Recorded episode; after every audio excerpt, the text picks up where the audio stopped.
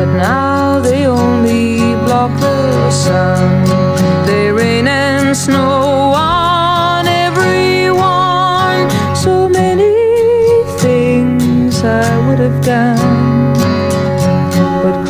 No les voy a requerir hasta ahora que, que, estén demasiado despiertos, porque además conocemos en este programa que hay muchos oyentes que nos escuchan desde la cama. Hacen muy bien, ¿eh? Hacen muy bien porque a esta hora la radio se escucha de la forma en la que uno esté más cómodo. Y aquí somos muchos que le damos vueltas casi todas las semanas a, todo lo que nos viene, ¿no? ¿Cuántas cosas se van a probar a partir de 2024? ¿Qué va a cambiar? ¿Qué no va a cambiar?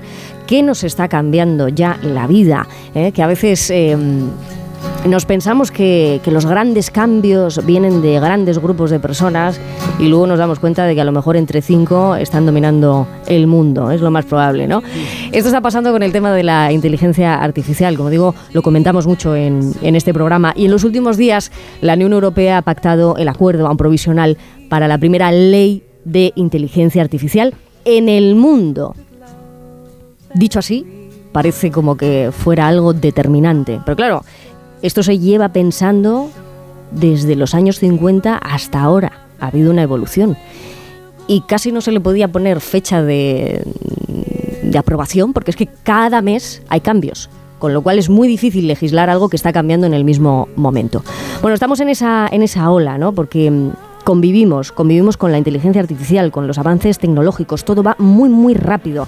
Tan rápido como que la inteligencia artificial en estos momentos consigue cosas tan insólitas como, por ejemplo, descubrir un nuevo tratamiento de cáncer de hígado en tan solo 30 días. Bueno, también en menos días hemos construido hospitales, y el ser humano va a una velocidad que está por encima de todas las velocidades del aprendizaje, de todas las velocidades en las que los ritmos biológicos nos funcionan. Vamos más rápido mentalmente a veces que, lo que queremos decir y comentar y hablar. Por eso es importante conocer y formarse en esto. Muchos padres están eh, formando en lo que es la parte digital para poder acompañar a sus hijos en ese aprendizaje.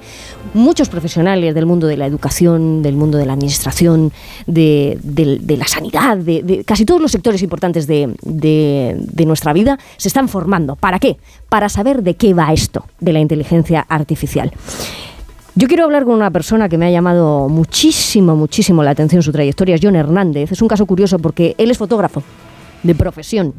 Pero al ver este vértigo en el que nos estamos metiendo y al recibir mensajes del tipo, tu profesión es la primera que se va a acabar, eres fotógrafo, vete olvidándote de lo que haces, ¿no? Bueno, pues ahora él es divulgador, es, como digo, fotógrafo de profesión, pero es divulgador y traductor de la inteligencia artificial. Esto lo ha hecho a raíz de estudiar muchísimo, investigar, lleva casi una década detrás de, de, todas las noticias importantes y por lo tanto, aparte de darle los buenos días, John, buenos días, ¿cómo estás? Buenos días, ¿qué tal? Aparte de esto, la pregunta primera va a ser directísima. Si la primera ley de inteligencia artificial se va a aprobar. La primera, ¿eh? que además es eh, idea, digamos, de la Unión Europea, o así es como se quiere hacer ver, se va a aprobar en 2026, o va a entrar en vigor en 2026, mejor dicho. ¿Cuántas cosas nos vamos a perder de aquí a 2026? O sea, quiero decir, la pregunta es, ¿esta ley tiene unas garantías o tú ya le has visto todas las costuras? Bueno, yo, yo creo que hemos intentado ser los primeros. Yo creo que ese es un poco el, el, el, objetivo de esta ley, ¿no? Yo creo que realmente, a ver, tampoco es 100% la primera. En China ya se aprobó alguna cosa y en Estados Unidos ha salido algún tipo de orden presidencial, pero nada, nada parecido a lo que hemos hecho aquí en Europa. El, el tema es que que yo creo que se ha intentado, pues eso, dar el primer impacto para llevarse todo, todo el media de, de, ser los primeros, pero realmente igual, más que ser los primeros, lo que interesaría es hacerlo realmente bien. Y aún estamos en una fase en que es difícil hacerlo bien, porque es algo que está constantemente, como bien decías, en cambio y que, y que es muy complicado. La ley, sobre todo, lo que ha hecho, y lo ha hecho bien en ese aspecto, es intentar legislar según el riesgo que pueda suponer la inteligencia artificial, porque la inteligencia artificial tiene cosas peligrosas, pero tiene cosas muy buenas. Entonces está esa dicotomía de intentar legislar algo uh -huh. sin parar el desarrollo, ¿no? Porque evidentemente todos queremos curar el cáncer. Claro, cuando decía lo de que a lo mejor eh, los, debates entre proteger y frenar la innovación, pero avanzar, eh, a veces eh, depende de cuatro o cinco personas, me estoy refiriendo al caso del trabajador de esta inteligencia artificial que fue despedido y a los cinco días fue reincorporado a, a su puesto de trabajo. ¿no? Eso nos da un poco la idea de todo lo que se mueve o todo lo que mueve este avance de la inteligencia artificial. Es decir, esto de que se puede acabar la humanidad, de que las profesiones van a desaparecer, ¿estamos en esos reinos de fantasía, como decía yo, del cascanueces, o hay algo terrenal a lo que nos podemos agarrar en, este sector, en este tema? Claro, ese es, el principal problema, es que el potencial de la inteligencia artificial es tan bestia que, es muy difícil eh, no imaginar cosas que, que pueden sonar a ciencia ficción. Es que a veces cuando hablamos de inteligencia artificial eh, puede sonar como una película o puede sonar incluso terraplanista, ¿sabes? Entonces al final el tema está en que a diferencia de otras tecnologías que, ha habido y que, que, han creado mucho, mucha burbujita, mucho, mucho bombo, en este caso ves que todos los agentes mundiales, tanto los grandes CEOs de grandes corporaciones, Microsoft ha invertido 13 mil millones de dólares en OpenAI, que es una pequeña empresa que tiene 700 trabajadores, eh, que son, es la que ha creado ChatGPT. ¿no? Eh, entonces, cuando ves que una, una empresa como Microsoft, de las corporaciones más importantes del mundo, se involucra a un nivel como este, o ves al CEO de Google, a la persona quizá más, más importante del mundo tecnológico, diciendo que la única cosa a la que puede comparar el impacto que tendrá la inteligencia artificial en el mundo es al impacto que tuvo el fuego en la sociedad de ese momento, pues vas empezando a ver que esto igual no es una burbuja de ciencia ficción y que no es bombo, sino que realmente hay algo detrás de esto, ¿no? Y ves un poco como eh, todos los países del mundo se están metiendo muy en serio con el tema. Entonces, evidentemente, eh, sí, podemos hablar de que hay un potencial riesgo existencial más a largo plazo y que va a tener un impacto en el mercado laboral sin ninguna duda. O sea, va a ser lo más bestia que hemos vivido en la humanidad eh, sin ninguna duda. O sea, mucho más que la creación de Internet, mucho más que la rueda, mucho más que los teléfonos móviles o cualquier otra tecnología que se nos ocurra. Claro, el, el tiempo que pasa entre los procesos de un cambio a otro cada vez se van reduciendo. Es decir, el salto que hacemos tecnológicamente de aquí en adelante va a ser siempre más grande. A mí me, impacta muchísimo una reflexión que es, a ver si tú estás de acuerdo en, esto, pero qué gracia nos hace. ¿Cómo está entrando todo esto nuevo con tanta gracia, ¿no? ¡Ay! Mira el chat GPT este, mira, que si le escribo me contesta. Lo otro que si me dice que, ¡ay! me lo pone más fácil. ¿Qué está pasando para que, para que eh, eh, no esté entrando con tanta gracia algo que eh, bueno pues es más serio de lo que de lo que pensamos? Pues que es que es muy útil. Eso es lo que está pasando. Lo que está pasando es que es extremadamente útil, que lo podemos utilizar ya en nuestro día a día y nos hace mejorar procesos. nosotros en nuestra empresa hemos reducido procesos que suponían horas y horas de trabajo de personal especializado a, minutos. Entonces, claro, eso tiene unos beneficios económicos, pero es que a nivel personal también, es que ahora mismo, eh, no sé, mi asistente personal para, entrenar en el gimnasio es ChatGPT en lugar de una persona que cobra 70, 80 euros la hora.